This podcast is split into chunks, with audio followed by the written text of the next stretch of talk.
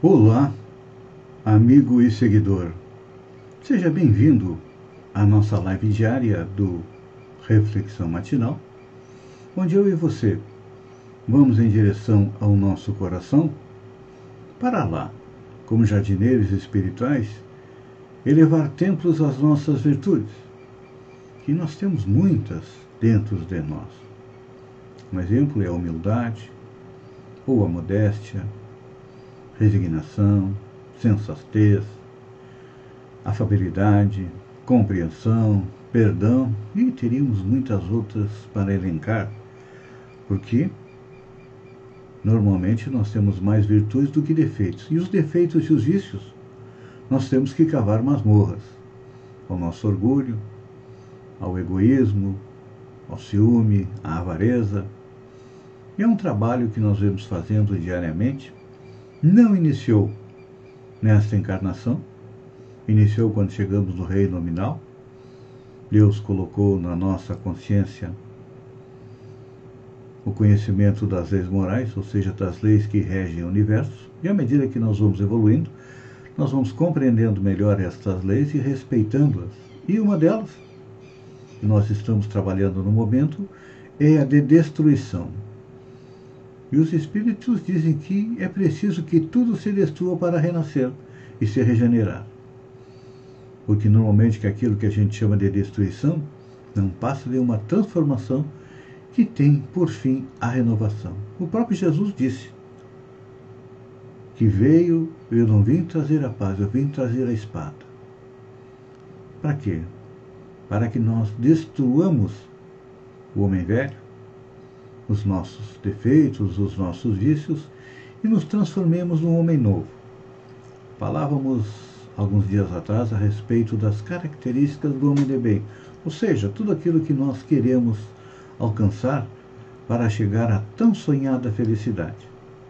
E é um trabalho lá, árduo, lento, que todo dia nós temos que fazer. Mas, como Jesus disse, eu não vim trazer a paz, mas a espada, temos que ter coragem.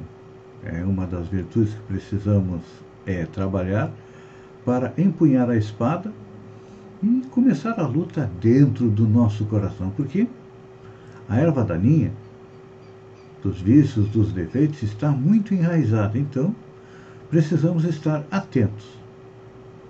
E diariamente, quando amanhecer, utilizando a lei de adoração, pedir a Deus, através da oração, ajuda para enfrentar as dificuldades do dia a dia e principalmente ajuda para enfrentar a nossa batalha interior, porque é uma batalha extremamente difícil. Não é? Muitas vezes, quando nós iniciamos essa batalha, Parece que nós não melhoramos, nós pioramos. Pois é. Esse é um dos momentos mais difíceis da nossa vida. Quando a gente quer melhorar, tudo acontece para desistir. Vêm dificuldades de toda ordem, não é assim? Pois é. Tropeços, empecilhos, e isso tem uma causa. É a. Tem duas causas, ou melhor dizer. A primeira é nós que não queremos mudar. É mais, é mais fácil ficarmos na nossa zona de conforto, não é? Nos mantermos como estamos. Eu não sou nem bom nem mal. Se me fazem o bem, eu faço o bem. Se me fazem o mal, eu faço o mal. E aí nós vamos passando pela vida, acreditando que podemos ser felizes. Só que internamente o que, que acontece? Aquela angústia está sempre faltando alguma coisa. Por quê? Nós estamos também sob a influência da segunda causa das nossas dificuldades, que são as influências espirituais. Nós sofremos, nós estamos é, diariamente sob dois tipos de influências espirituais. Dos bons espíritos, do nosso anjo de guarda, do nosso protetor, que quer nos ajudar a continuar na caminhada. Só que a visão dele é diferente da nossa. Muitas vezes aquilo que nós acreditamos que seria bom para nós, lá na frente vai se mostrar que era negativo. Então, o trabalho do nosso espírito protetor é tentar nos ajudar a discernir o que é certo e o que é errado. E depois executar. Só que além dos bons espíritos, nós temos também a influência da espiritualidade negativa, ou seja, dos espíritos inferiores, dos espíritos maus, que sempre querem que nós fiquemos junto com eles, porque à medida em que nós vamos crescendo, evoluindo, nos melhorando, nos transformando no homem de bem, nós vamos escapando da sua influência. E eles não querem isso para nós e também não querem isso para eles. Então, Jesus disse há dois mil anos: Bem-aventurados os aflitos, ou seja, os que sofrem. Sofrem porque querem se melhorar, compreendem as dificuldades da vida e as utilizam como trampolim para a sua transformação pessoal. Isso está acontecendo nos dias de hoje com a pandemia do coronavírus, que veio para tirar a humanidade da sua zona de conforto, da sua tranquilidade, da, de viver o dia a dia sem se preocupar com o futuro. Veio o coronavírus, trazendo junto com ele a morte de pessoas amigas, de pessoas queridas, e algo com que a gente normalmente não gosta de falar, de se preocupar. Esquece que a única coisa que vai acontecer para nós é inexorável, ninguém escapa dela. Só que temos que compreender um pouco mais o que vem é além da morte. Então o coronavírus nos faz pensar nisso, analisar isso a partir do momento em que nossos amigos, nossos entes queridos, nossos familiares estão retornando à pátria espiritual. Outra lição do coronavírus é a respeito da fraternidade. Vivíamos a nossa vida, uns mais tranquilos, outros menos, uns com mais dificuldade, outros com menos dificuldade. E veio o desemprego, veio pessoas amigas passando dificuldade. Então, uma das lições do coronavírus é o quê?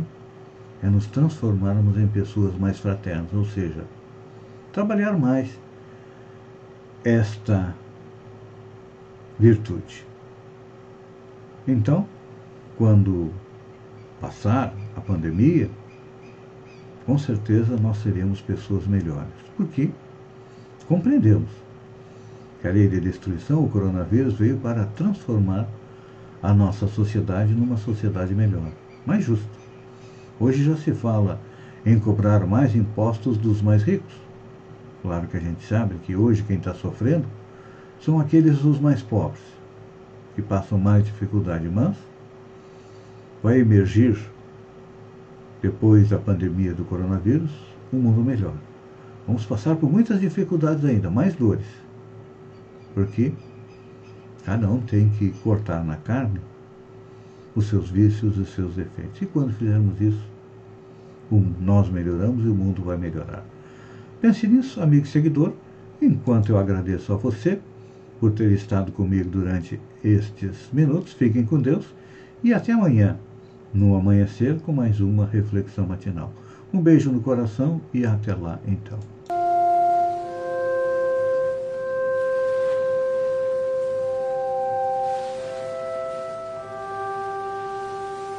Minas Gerais.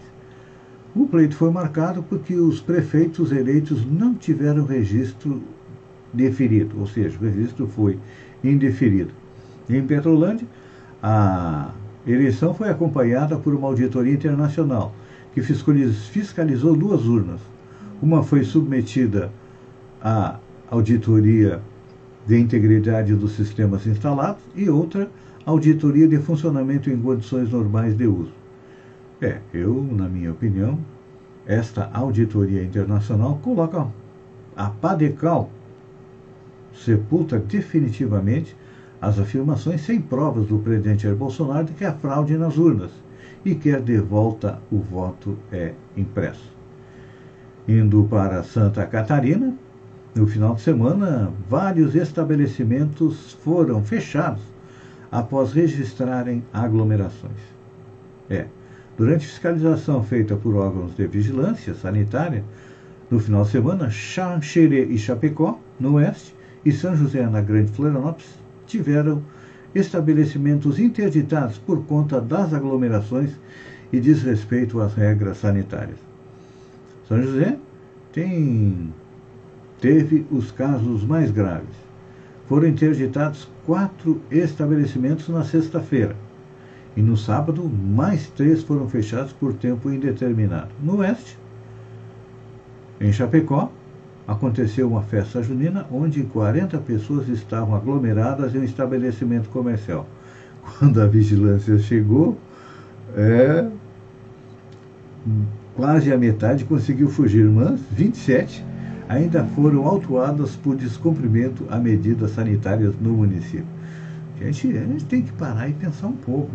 Eu sei que é difícil ficar é, mais de um ano como está acontecendo, sem poder sair, sem poder se divertir.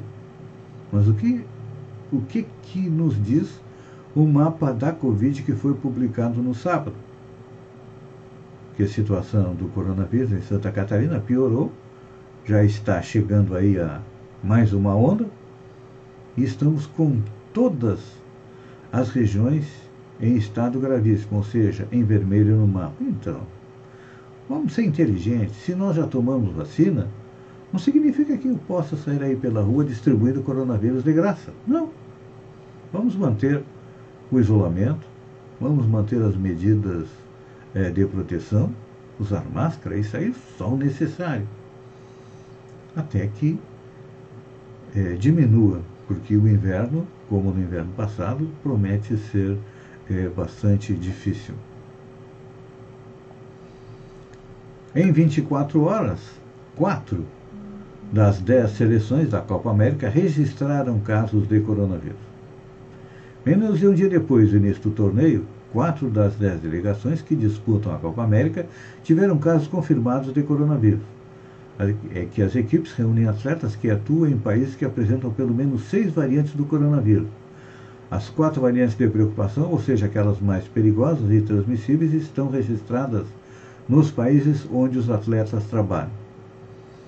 Levantamento mostra que é, até segunda-feira, pelo menos 20 pessoas, entre atletas, comissão técnica, é, testaram positivo.